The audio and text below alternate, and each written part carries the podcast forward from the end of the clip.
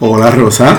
Hola Pedro. Hola mi gente. Hoy en un poco de todo estaremos hablando sobre las propuestas de los candidatos a gobernar el país en el tema de la salud mental. Y te explicaremos cómo votar para que no dañes tu papeleta.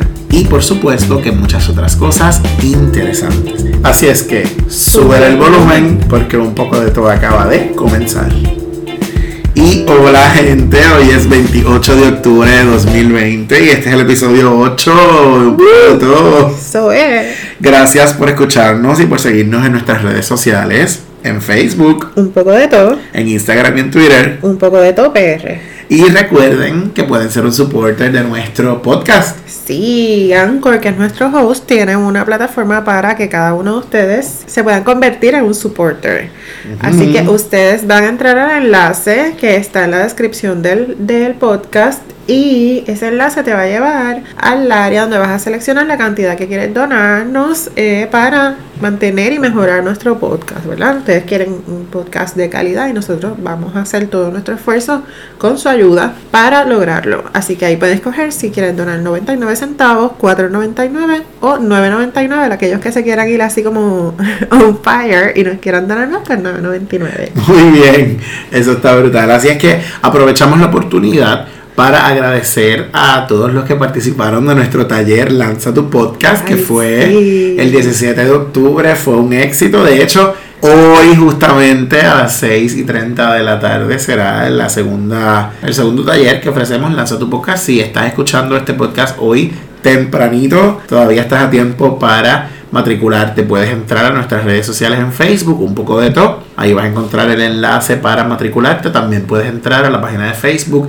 de Presentaciones Pati. Eh, también queremos agradecerle a la gente de Bordados Design en Yabucoa, frente Eso. al McDonald's de Yabucoa. Eh, esa gente nos hicieron las camisas con el logo súper chulas que estamos utilizando para los talleres, eh, ¿verdad? Y para que la gente nos reconozca por ahí. Gracias, de verdad, bien recibidas, los queremos, los queremos mucho. Sí, seguro. Gracias a Heidi y a Rubén por, por, por el auspicio con las camisetas. Quedaron bien chulas. Así Bien que lindas, me encantaron. Sí, visítenlos por allá por, por Yabucoa.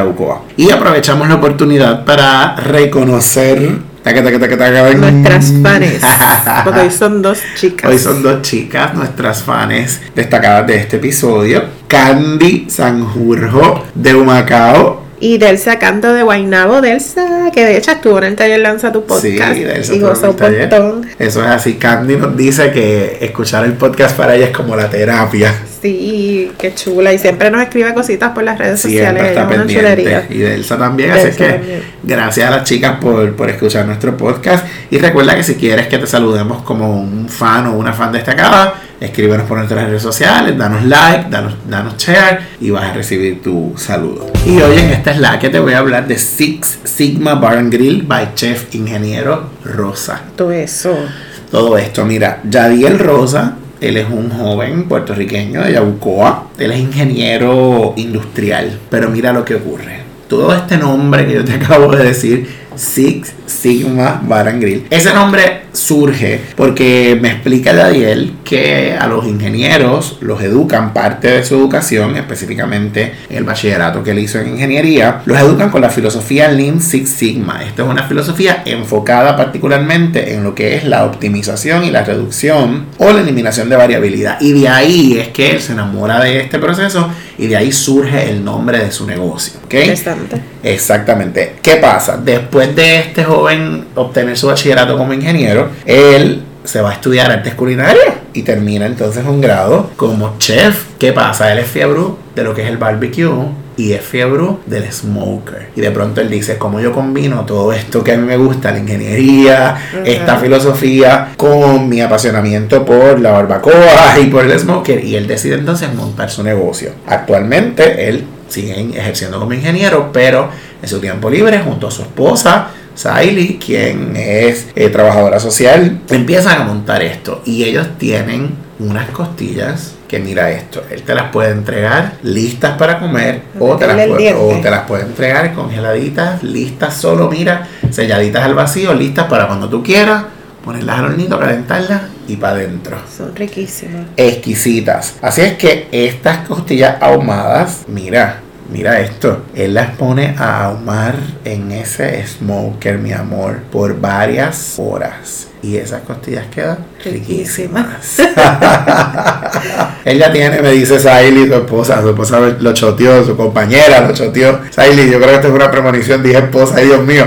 Mira, que él ya está en fiebre de esto, que ya tiene más de un smoker, así es que él está haciéndose todo esto. Todavía él no tiene un local, pero ellos hacen unas órdenes y una vez tú haces la orden, das un depósito y el día que está la entrega, tú la recoges y listo. Tuve la oportunidad, ¿verdad?, de comprar las costillitas con el arroz posteado y nos dimos un banquete. Y yo tuve la oportunidad de cachetear las costillitas, estaban bien ricas. Eh, yo lo sé. Me tocó un cantito. Yo lo sé, así es que tiene su meta de próximamente abrir un restaurante. Además de las costillas, tienen pizza, mazorcas, arroz posteado, majado de vianda. La pizza es lo próximo que voy a probar. En la promo se ve exquisita. Los invitamos a que conozcan más de Six Sigma Barangri. Puedes conseguirlos en Facebook y también para hacer órdenes pueden llamar al 787-980-9660. Hacen entregas en Macao, en Maunabo, en Yabucoa. Así es que si eres de esta área, aprovecha la oportunidad para que comas bien, rico, mira, y en tu casita, ahí entregadito y te vas a tu casita y listo. con calidad de restaurante. definitivamente, con calidad de restaurante. Ay, se me olvidó algo para decir la salsa barbecue es hecha por oh, él. Y es bien rica. Y es bien rica. Yo no soy amante a la barbecue, a la salsa barbecue, y la probé y está exquisita, es hecha por él, ¿verdad? Abriendo ahí, su, mezclando sus cositas con su propia receta. Así que un abrazo para Yadiel y para, y para Esta es la que, mi gente. Y hoy, 28 de octubre, estamos a seis días de las elecciones. Falta poco ya.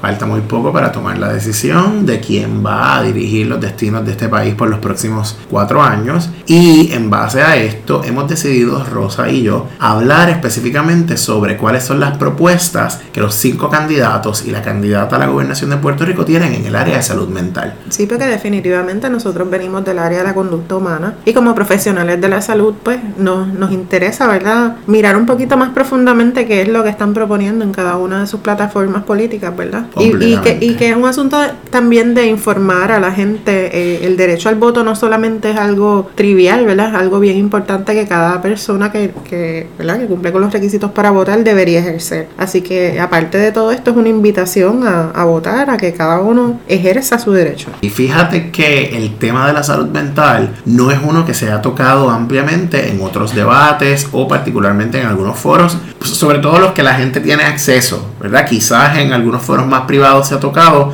pero en los debates televisados, por ejemplo, no es un tema que se suele tocar. Así es que hoy hemos decidido tocarlo.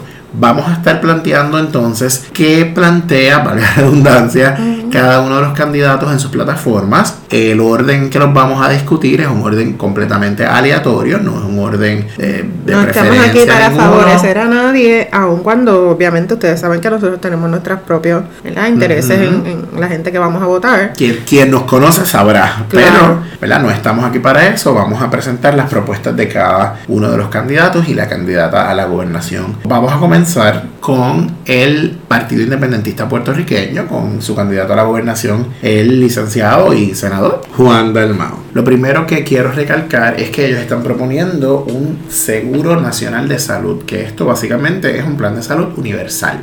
Hay otros candidatos que han propuesto también o que han hablado del plan de salud universal. Sí, esto no es nuevo, esto se ha hablado en el pasado. No es nuevo, exactamente. También el Partido Independentista está proponiendo los centros comunitarios de atención física y obviamente también se incluye atención a la salud mental. Así que centros alrededor de toda la isla que le llaman los centros comunitarios de atención a la salud. Sabemos que la salud es un asunto integral, físico, emocional, mental, etc. En términos de la salud mental, este candidato está proponiendo trabajarlo desde dos vertientes. Uno, medidas remediales para lidiar con ya unos asuntos que se han dado, incluye la violencia, ¿verdad? Él está atando el asunto de la violencia con la salud mental, que me parece que es súper importante, mientras que los asuntos preventivos van rindiendo efecto, pues hay que remediar lo que ya ha ocurrido. Así es que en términos de las medidas preventivas y de educación que él está planteando, por ejemplo, fortalecer centros de mediación de conflictos, ¿cómo lo va a hacer? Está proponiendo integrar estrategias de diferentes agencias, ¿verdad? que se le, se le llama interagencial, para promover, y esto me parece súper interesante porque en otros medios, en otros espacios lo hemos hablado, el estudio, la identificación y la atención a factores de riesgo. Todos los seres humanos tenemos unos factores de riesgo y unos factores de, de protección. Pues él está planteando que es importante estudiar, identificar y atender estos factores de riesgo a los que estamos expuestos para, de alguna manera, estimular eh, el manejar adecuadamente las emociones, tener un mejor control de los impulsos, reducir las actividades violentas, que eso pudieran ser factores obviamente de riesgo. También en términos de prevención está proponiendo mayores actividades como estudio y trabajo, deportes, reciclaje, tutoría, ligadas, ¿verdad? A que prevengamos de esta manera otras conductas que nos pudieran llevar a... Las conductas de ocio, como le llaman por ahí. Ajá, exactamente. En términos que me parece muy importante de la adicción a drogas, pues él está proponiendo que este Seguro Nacional de Salud cubra también los tratamientos para la adicción a drogas, ya sea legales e ilegales, y él ha hablado también de despenalizar el uso problemático de, el, de las drogas. que me parece que eso es súper importante en su propuesta. Y también la propuesta de la terapia para familias y... Sí, sí, sí, sí. El, el, el candidato también está proponiendo en que el que las cubiertas de los planes médicos incluyan la terapia de parejas y padres e hijos en sus cubiertas, porque eso es súper, ¿verdad? Que, que, la familia completa esté provista, está provista de ese servicio. Algo más que él plantea es que se deben ampliar los servicios de las líneas telefónicas de emergencia, ¿verdad? Poderlos ampliar y mejorar porque es una manera también de prevenir. Esto es un resumen de lo que plantea Juan Dalmau y el Partido Independentista. Recuerden que no queremos eh, hacer una tesis, como hemos dicho en otra Sí, y tampoco favorecer ningún candidato en particular, porque no queremos, ¿verdad? Porque este no es el foro para favorecer a ningún candidato. Estamos presentando las propuestas, las, las analizamos, las miramos y, vemos que, ¿verdad? que es lo importante, que es lo que queremos resaltar.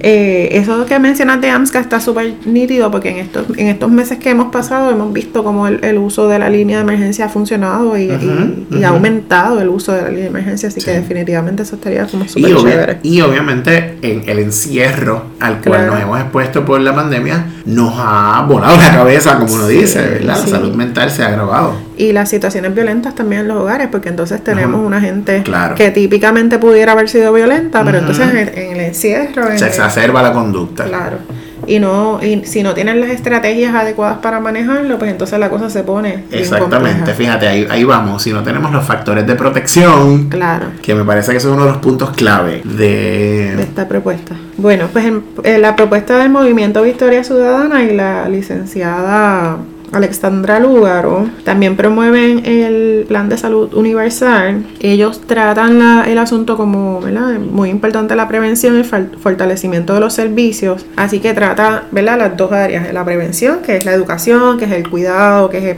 eh, buscar ¿verdad? lo mismo, las conductas de ocio, toda la cosa, pero a la misma vez dice que hay que fortalecer los servicios de salud mental, que, que, ¿verdad? que también estamos de acuerdo con eso. Los, los pacientes de salud mental a veces están horas esperando en un psiquiatra para una, cita médica. Y eso es eh, una persona que tiene pobre control de sus emociones y que tiene una condición de salud mental, estar horas en una cita médica es como para mí es fatal, fatal. Así que eso es un punto bien importante. Ella habla de, en su propuesta, de que hay que prestar particular atención a las poblaciones empobrecidas y más vulnerables a la violencia, tales como menores, mujeres, adultos mayores y las comunidades LGBTQI+. Eh, porque pues sabemos que están en desventaja, ¿verdad? Están vulnerables, hay un asunto de, de las, las poblaciones empobrecidas tienen, se mantienen en el ciclo, ¿verdad? Porque no tienen el acceso, no tienen los recursos Así que si tú tienes una condición de salud mental y eres pobre, imagínate, ¿cómo vas a poder eh, alcanzar una salud plena? Seguro, y fíjate que cuando se habla de poblaciones vulnerables, yo he ido aprendiendo, ¿verdad? Que, no son tan vulnerables nada, que es que las vulnerabilizamos.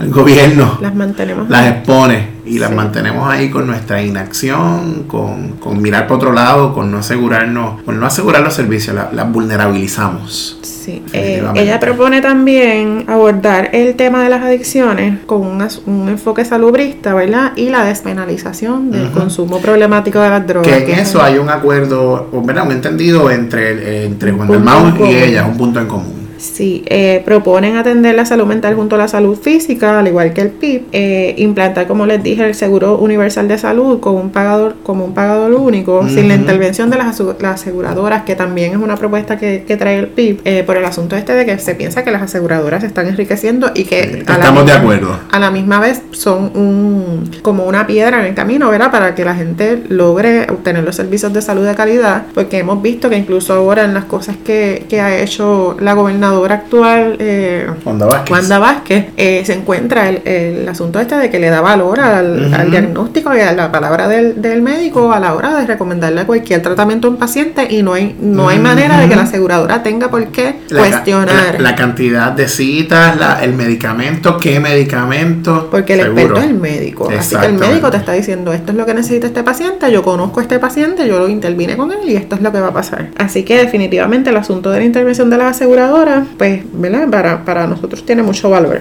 Por otro lado, en el caso de Charlie Delgado, el candidato del Partido Popular, dice que básicamente fortalecimiento de los servicios que ya hay en, en la isla Ahora, incluye el fortalecimiento de la política pública y los programas de salud mental, que sabemos que en este país no están los servicios tan adecuados como quisiéramos, pues hay una propuesta ahí de fortalecerlo. Identificar personas que requieren servicios de manera temprana, así es que hay, hay un énfasis en la prevención. Eh, y, la, y, la, atención oportuna, yo pienso que, de pronto dejamos pasar el tiempo para atender este tipo de situaciones y se convierten en problemas mayores. Definitivamente. Habla sobre la creación de un programa de, de promoción de la salud, ¿verdad? Esto es parte de lo que habla en AMSCA para desarrollar las habilidades personales y fortalecer lo que es el entorno familiar, el entorno comunitario, el entorno escolar. Me parece esta propuesta muy parecida a lo que hablaba ahorita sobre el candidato del Partido Independentista porque está bastante ligado a ese asunto de los factores de protección. Es bastante parecido lo que habla y también se plantea incluir a las personas afectadas por los sismos que ocurrieron durante este año o que han ocurrido en Puerto Rico, personas que han tenido fracasos o niños que han tenido fracasos académicos y también incluir hijos de personas que padecen condiciones de salud mental en los servicios. Me parece que eso es muy importante. Hay un detalle particular que este candidato plantea y es el asunto de, además de promover los factores de protección, eliminar o ir a hacer campañas dirigidas a eliminar el estigma que se tiene con la persona que padece o que recibe servicios de salud mental. y lo plantea porque la gente no busca servicios de salud Exactamente, y lo plantea como un obstáculo, ¿verdad? Para solicitar servicios. Así es que por ahí va la cosa en términos del el candidato del Partido Popular. Eh, eso fue lo más que me llamó la atención, el asunto que plantea sobre el estigma, ¿verdad? Muchas veces hablamos de esto en otros foros, pero, pero nunca lo había escuchado necesariamente de, un político. Sí. sí, sí que esa es la fortaleza de su plataforma eh, respecto a la salud mental. De hecho, estoy en ese punto estoy muy de acuerdo con, la, con su planteamiento. Sí, en términos de abordar el asunto de, de las drogas o del uso problemático de las drogas, pues no hay mucha diferencia. Habla de la, ¿verdad? Del mismo modelo que tenemos, no necesariamente desde un modelo salubrista, sino quizás como un enfoque más positivo. Bueno, pues respecto al Partido de Dignidad, el, el médico pastor y candidato del Partido de Dignidad, el doctor César Vázquez, eh, propone implementar una política pública donde se integren todas las agencias que incidan con la dignidad y protección de la dignidad de la vida a través de la salud. Así que yo, ¿verdad? suponiendo que como él es médico, ¿verdad? entiende que el, asunto de la salud es sumamente importante, así que ahí, en, ahí se incluye el asunto de la salud mental. Eh, ellos piensan que la familia debe ser la base de la salud y entonces van a utilizar un modelo referente ¿verdad? a la Carta de Derechos del Paciente y la política pública del gobierno a favor de los adultos mayores. Así que es una consideración importante porque sabemos que los, los adultos mayores en muchas de las, ¿verdad? De muchas de las plataformas ni siquiera se mencionan, sabiendo que es un punto importante que, que, manejar porque nuestra población es altamente eh, de adultos mayores. Sí. Así que eh, dice que va a trabajar con la prevención, estabilización y fortalecimiento de la salud mental de los ciudadanos a través de alianzas con diferentes agencias estatales y federales, organizaciones comunitarias, que sabemos que en este momento eh, las organizaciones eh, comunitarias y las fundaciones y las organizaciones sin fines de lucro son quienes están trabajando gran parte de la salud mental en, el país, atacando problemas como violencia doméstica y diferentes aspectos. Sí, adicciones. Name it. así que él ¿verdad? plantea eh, integrar todas las agencias, hacer alianzas entre ellos para entonces atenderlo desde las diferentes esferas. Y eso suena bastante chévere. También eh, propone de manera escueta atajar los trastornos de adicción. Eh, el, asunto de, las adicciones respecto a, los planteamientos de la plataforma del de, proyecto Dignidad es como un poco laxa, ¿verdad? Como que no necesariamente tienen el mismo punto de vista que los otros candidatos respecto al, consumo, el uso problemático de, las drogas, ¿verdad? Eh, conductas autodestructivas, suicidio, violencia intrafamiliar. Ellos, pues las propuestas tienen mucho que ver con el asunto de la familia y de que, ¿verdad? A través de la familia todo se puede lograr, eh, que no necesariamente es un asunto, ¿verdad? Eh, ¿verdad? Suena un poco contrario a la propuesta de que vamos a ser científicos, por otro lado, pues no, no se integra muy bien el, asunto científico en este punto cuando sabemos que esto es un, un problema, ¿verdad? De salud mental las adicciones son un problema de salud mental. Eh, así que propone fomentar la salud mental desde la reeducación de la familia, como mencioné, atendiendo los sectores sociales en alto riesgo, eh, la rehabilitación en las personas eh, víctimas como en los agresores, que entonces es un punto también muy importante, que no solamente está, que eso no se ve en este momento. Los agresores pues se penalizan, se, van, se llevan a la cárcel. sin embargo, aquí se puede ver que, ¿verdad? que, se, que se busca mirar que entonces el agresor también tenga un tratamiento, que tenga una atención particular Adecuar los tratamientos de los ofensores en acorde a las leyes penales, o sea que aquí hay un asunto de penalización, eh, y la realidad psiquiátrica de los niveles de agresión, peligrosidad y condición mental, aunque estén, estén confinados o no. Eh, y trabajar con los protocolos de servicios de salud mental y emocional de la persona víctima para prevenir recaídas de, salud. Así que también trabaja con la prevención. Hay un asunto de la prevención, exacto de que vuelvan a ocurrir eh, recaídas. Así que parece que parece una propuesta bastante completa, sin embargo, pues, ¿verdad? vemos que no necesariamente está tan alineada con los, con los otros planteamientos de los, de los otros partidos. Sí, sí. Yo pienso que si hacemos un merge de muchas de, las ideas que hemos discutido, quizás eh, sería un, algo fuerte. Una plataforma, bien chévere. Seguro, claro. Muy bien. En el caso de Pedro Pierluisi, que es el candidato a gobernación por el partido partido, no partido. Te escucha Titi Elba. Por el Partido Nuevo Progresista. Habla específicamente, hay varios puntos. Uno, fiscalizar el uso de las mejores prácticas en cuanto a los servicios de salud mental. Me parece que eso es excelente, ¿verdad? Eso hay, que fiscalizarlo. Darle prioridad a la salud mental en términos de los servicios generales de salud. Ya hemos hablado que, que, la salud mental es parte de la salud integral del ser, humano. Y plantea hacer un tarifario obligatorio para los proveedores de salud mental. Sabemos que este asunto de, las tarifas, este asunto de los planes médicos va muy ligado a, esto y nos ha dado mucho dolor de cabeza en el país. También habla sobre estrategias multisectoriales para trabajar con la salud mental. Habla de un sistema de codificación uniforme recomendado específicamente por la Asociación Americana de Psiquiatría para ayudar en la identificación temprana y en el tratamiento efectivo. Así es que ahí también vemos cómo, al igual que otras plataformas de otros candidatos, habla sobre la prevención y la identificación quizás de esos factores y de esas personas que tempranamente pudiéramos eh, trabajar con ellos para reducir el impacto que, vaya a tener en su salud mental. Sabemos que la salud mental no solamente afecta al ser humano, también afecta a la familia. Este, así que cuando venimos a ver una persona que no se atendió a tiempo un problema de salud mental o, ¿verdad? tempranamente, eh, cuando vienes a ver se lleva ¿verdad? arrastrado a, toda la familia, a todas las personas que están en su entorno, porque no hay una atención, el problema sigue agravando. Claro, sí, sí, Este, que puede ser eh, desde psiquiátrico, ¿verdad? O a lo mejor algún asunto de, trabajo con... Eso no lo vimos, ¿verdad? De, integración de, propuestas como holísticas, de otro tipo de alternativas, eh, propuestas de, medicina alternativa para trabajar con, los, con, la salud mental. Eso no lo hemos visto, eso no lo hemos visto. En el caso también de este candidato, se propone un sistema de agilización de citas, donde se le dé prioridad específicamente a pacientes con condiciones de salud mental para pues que tengan asegurado, ¿verdad? Un servicio adecuado adecuado y, y, al día, ¿verdad? Y al momento que se requiere con profesionales de salud mental en términos de el plan de salud del gobierno, este candidato propone continuar con el plan existente, eh, salud vital, ¿verdad? Que se le conoce como el plan vital. Así es que esas son las propuestas en términos de el Partido Nuevo Progresista. Ese asunto de las citas, ya lo hablamos ahorita, de cómo tú puedes tener un, paciente de salud mental, en muchas ocasiones crónico, eh, esperando por largas horas en una oficina médica o esperando por una cita. O esperando un montón de tiempo por una cita cuando la salud mental es tan urgente. Sí. Eh, y que muchas veces desencadenan otro tipo de problemas. sabes? Como Completamente que, de acuerdo. Porque yo tengo que esperar tres meses para atender mi salud mental si el momento de atenderla es, ahora, Es ahora. Es hoy. Es hoy. Porque la mayoría de la gente, dado al estigma, suele retrasar el, buscar ayuda. Cuando la persona te dice, yo necesito un psicólogo, un psiquiatra,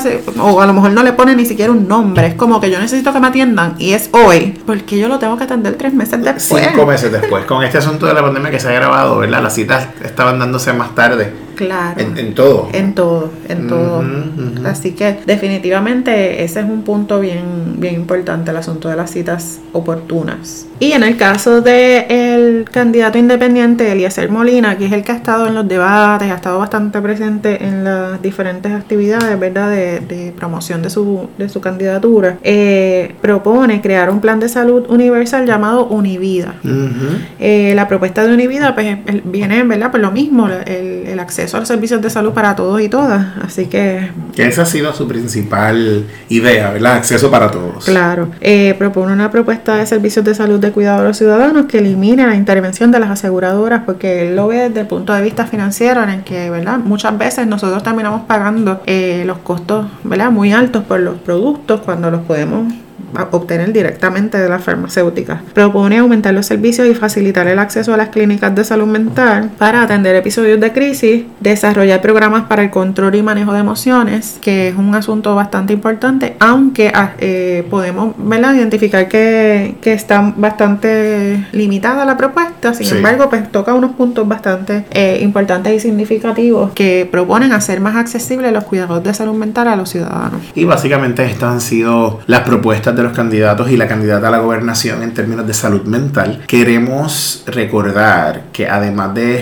estos candidatos y candidatas, hay dos candidatos más que se han propuesto para la gobernación de Puerto Rico, Gabriel Vicens y Víctor Medina. Ambos son candidatos o, que hemos escuchado que son candidatos independientes. Sin embargo, en las papeletas que vamos a estar utilizando en, las elecciones no están incluidos. Así es que pensamos que es que van a ser por nominación directa o lo que se conoce por write-in, ¿verdad? No están en, la papeleta como independientes, así es que no, no, ahí estamos, hay como una confusión, ¿verdad? Porque son independientes o son write-in, que son dos cosas diferentes. Pero eh, hicimos una búsqueda sobre ellos y tampoco hay mucha información sobre las propuestas en diferentes áreas, incluyendo la de salud mental. Correcto. Y entonces esto da paso a, que hablemos entonces un poco de cómo votar, ¿verdad? Sí, eh, sí, sí. ya Pedro habló de rating y, lo conocemos un poquito. Este, de hecho, yo entiendo que hay un, hay un movimiento para, para que voten por la gobernadora Wanda Vázquez, rating. Hay diferentes movimientos que, que es lo que ocurre eh, cerca de las elecciones, ¿verdad? Que surgen candidatos que no necesariamente tienen, lograron los endosos o lograron hacer el, el proceso para, para sus candidaturas y entonces tienen unas propuestas rating o nominación directa, que es la, la, columna de la derecha de, la papeleta. a la extrema derecha. Muy bien. Así que vamos a dar unos detalles importantes que nos parece que la gente debe saber antes de poder eh, ejercer su voto. Primero, ¿quiénes pueden votar? ¿Quiénes son las personas aptas para votar en Puerto Rico? Primero, tener 18 años o más al momento al día, de, la, día de la elección. Debes haber tenido 18 años eh, o más, ser ciudadano americano y, residente, y ser residente de Puerto Rico, no estar incapacitado judicialmente, ¿verdad? Que no se ha probado que tengas alguna incapacidad y no estar, no necesaria, no necesitas estar afiliado a ningún partido político particular para poder votar. Esos son los requisitos básicos para poder votar. Hay unas preguntas adicionales sobre cómo voto, qué tipo de voto yo voy a hacer. Pues comúnmente se conocen lo que es el voto íntegro, el voto mixto y el voto por candidatura. El voto íntegro es el voto en el cual eh, tú coges tu papeleta y votas debajo de la insignia de un partido. Y eso endosa a todos los candidatos y candidatas que están ¿verdad? bajo esa insignia. No tienes que hacer ninguna otra marca, en la papeleta, simplemente esa eh, X debajo de la insignia del partido en el que te identificas ¿verdad? tus ideales. Ese es el voto íntegro. Tenemos también el voto mixto. Es el tipo de voto donde tú puedes votar debajo de la insignia de X partido, pero de pronto tú quieres escoger, endosar otro candidato o candidata de otro partido. Así es que voy a poner el ejemplo. Voto debajo de Proyecto Dignidad, pero quiero que para comisionado residente sea el del Partido Independentista. Así es que yo puedo votar debajo de la insignia de Proyecto Dignidad y el voto le estaría contando al gobernador de ese partido, pero si voto entonces al lado del candidato a comisionado residente por otro partido, pues eso sería un voto mixto. En este caso, mixto Proyecto Dignidad, porque estoy votando bajo esa insignia, pero estoy escogiendo otro candidato u otra candidata de otro partido. Sí, y eso respecto a la gobernación, en la papeleta de la legislatura, eso se ve muy a menudo. Por ejemplo, pasó en, la, en el cuatrenio pasado con el doctor Vargas Vidot, que tuvo un montón de votos. Este, en este momento no recuerdo cuántos, pero tuvo muchos más votos que el resto de los, de los legisladores. Y ese, ese, fue el caso, ese fue el caso. También tenemos entonces el voto por, por candidatura. Sí, el voto por candidatura es cuando no seleccionas eh, ninguna insignia de ningún partido y entonces seleccionas la cantidad de, ¿verdad? Por ejemplo, gobernador, pues yo quiero votar por el gobernador de este partido. O quiero nominar a alguien writing, lo escribí en la columna de pero quiero votar por el comisionado residente de tal otro partido porque no hay writing para o, este puede ser del mismo partido. El asunto es que no votan bajo la insignia, sino al lado del o los candidatos a los que tienes derecho en esa en papeleta. esa papeleta, velando justamente eso, que no votes por más, porque entonces estarías eh, votando incorrectamente y eso anula tu, voto. Claro. Eh, hablando, hablando de eso de votar incorrectamente, ¿qué hace un elector cuando se dio cuenta que votó incorrectamente? Pues mira, tú tienes el derecho de levantar la mano y decir en el colegio de votación, mira, voté incorrectamente, solicito votar de nuevo. Y Dañé la papeleta. Exactamente. Y el funcionario lo que va a hacer es que va a recoger esa papeleta dañada, la va a inutilizar, la va a poner en un sobre que esté identificado para papeletas dañadas e inutilizadas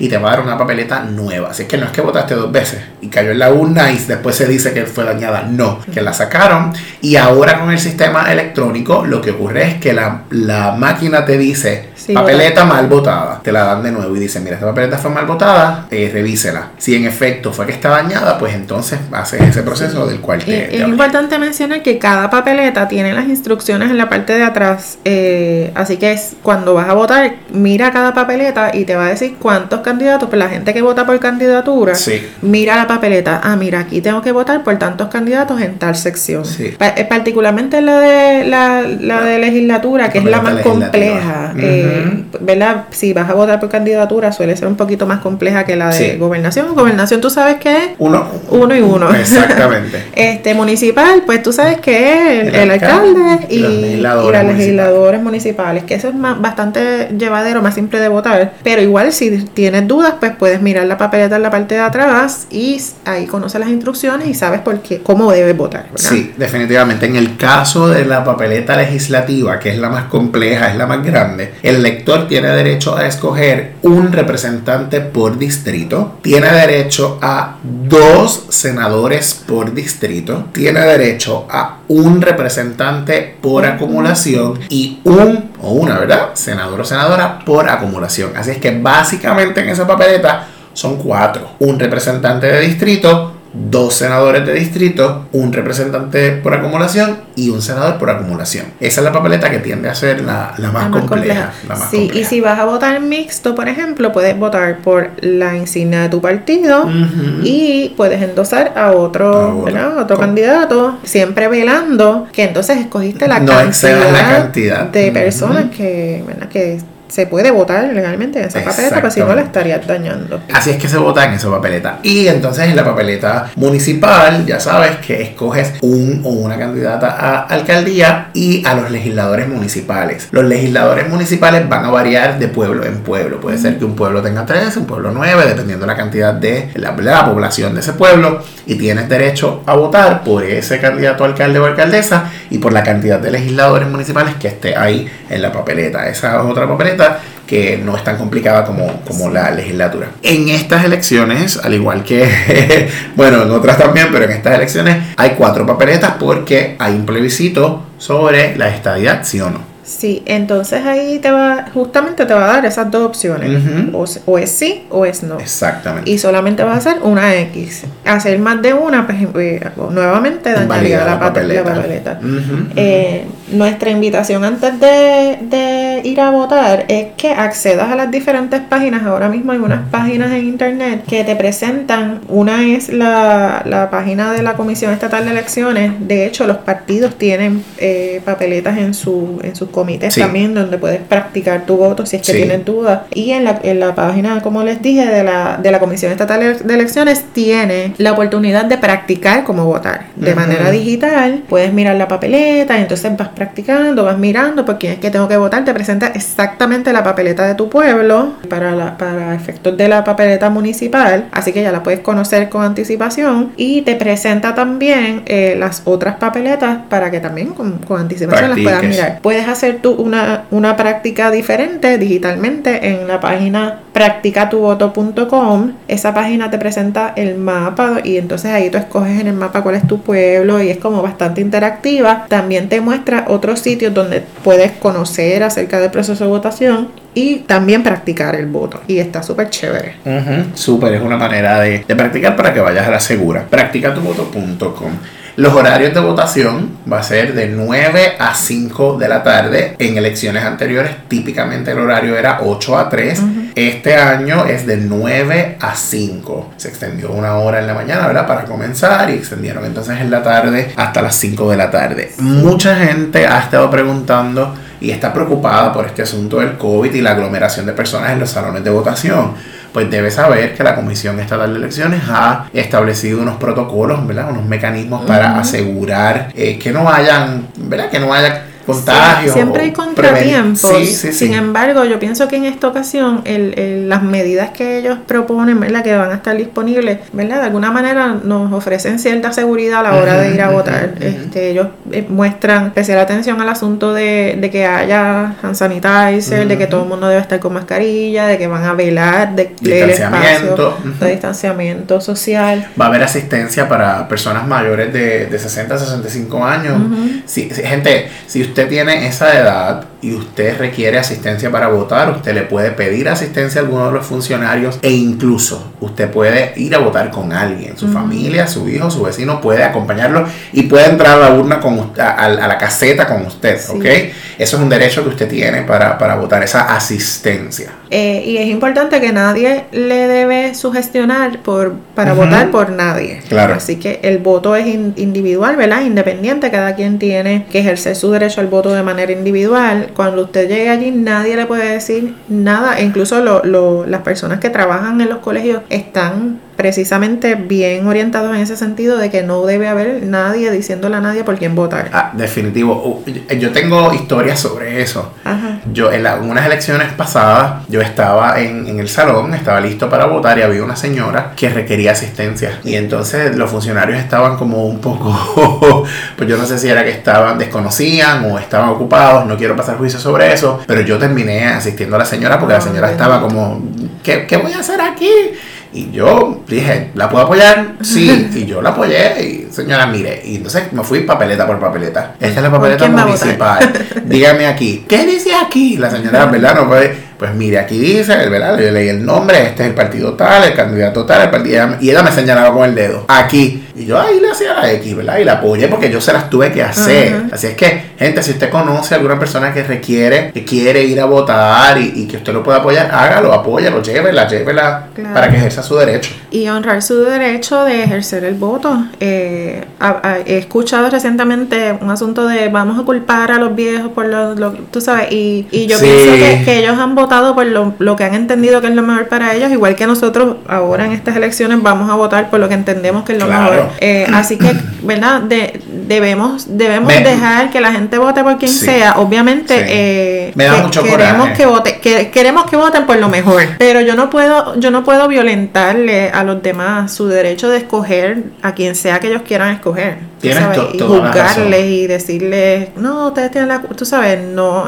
no, porque ellos han pensado que eso es lo mejor. Eso es así, me da mucho coraje porque escucho gente, el día de las elecciones le voy a coger la tarjeta a mi abuela para que no vaya, porque va a rajar la palma o porque va a rajar la pava. Pues mira, si quieres rajar la palma o la pava, que lo haga, ese es su derecho. Sí. Definitivamente. Debemos entender que no todo el mundo va a pensar igual que uno, otra gente, ¿verdad? Podemos pensar que son fanáticos, podemos pensar lo que sea. Eh, usted ocúpese de analizar bien las, plataformas, eh, de buscar cuál es el candidato que más se parece a, sus ideales. Lo que usted quiere, lo que piensa. Lo que usted quiere que sea este país. Eh, nosotros, ¿verdad? Tenemos nuestras propias opiniones. Eh, por ejemplo, yo voto por candidatura hace mucho tiempo y yo pues, busco, ¿verdad? Las mejores opciones, lo más que se parece a lo que yo quiero para mi, para mi futuro, para el futuro de mi familia. y así debería ser con, con cada cual, ¿verdad?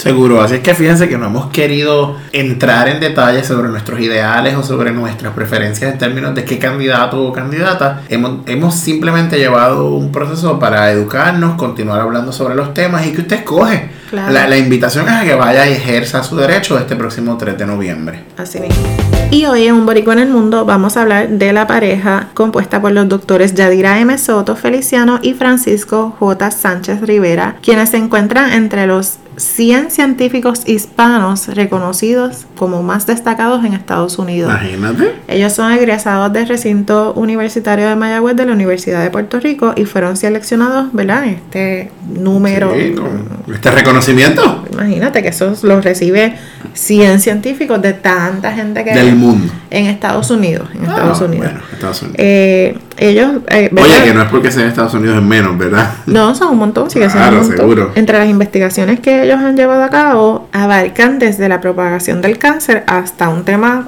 verdad tan reciente como el covid. Aunque ellos fueran reconocidos de manera independiente terminaron en la misma lista en donde en esta lista también se encuentran otros científicos eh, que han sido reconocidos hasta con el premio Nobel de como el doctor Mario Molina, ellos dicen que están en, proceso de, de ser parte de las estrellas yeah. Que serán la próxima generación de científicos. Así que eso es mega galardón, ¿verdad? Ella dice que no son muchos los puertorriqueños en el campo de la investigación del cáncer, pero que en el futuro se espera que haya muchos más. Su enfoque de investigación es trabajar en descubrir cómo las, las células reciben una mutación o una alteración o cómo esas células eventualmente contribuyen a la formación y el desarrollo de un tumor que eventualmente puede esparcirse en el cuerpo, o sea, los procesos de metástasis y obviamente terminar con, con la muerte del paciente de cáncer. Así que, ¿verdad? Su investigación es súper importante. En el caso de su esposo, busca entender los mecanismos que la célula ha desarrollado a través de millones de años para empacar nuestro material genético. Y esto, ¿verdad? Buscaría entender cómo esas mutaciones alteran el estado normal y puede contribuir a enfermedades, particularmente como el cáncer.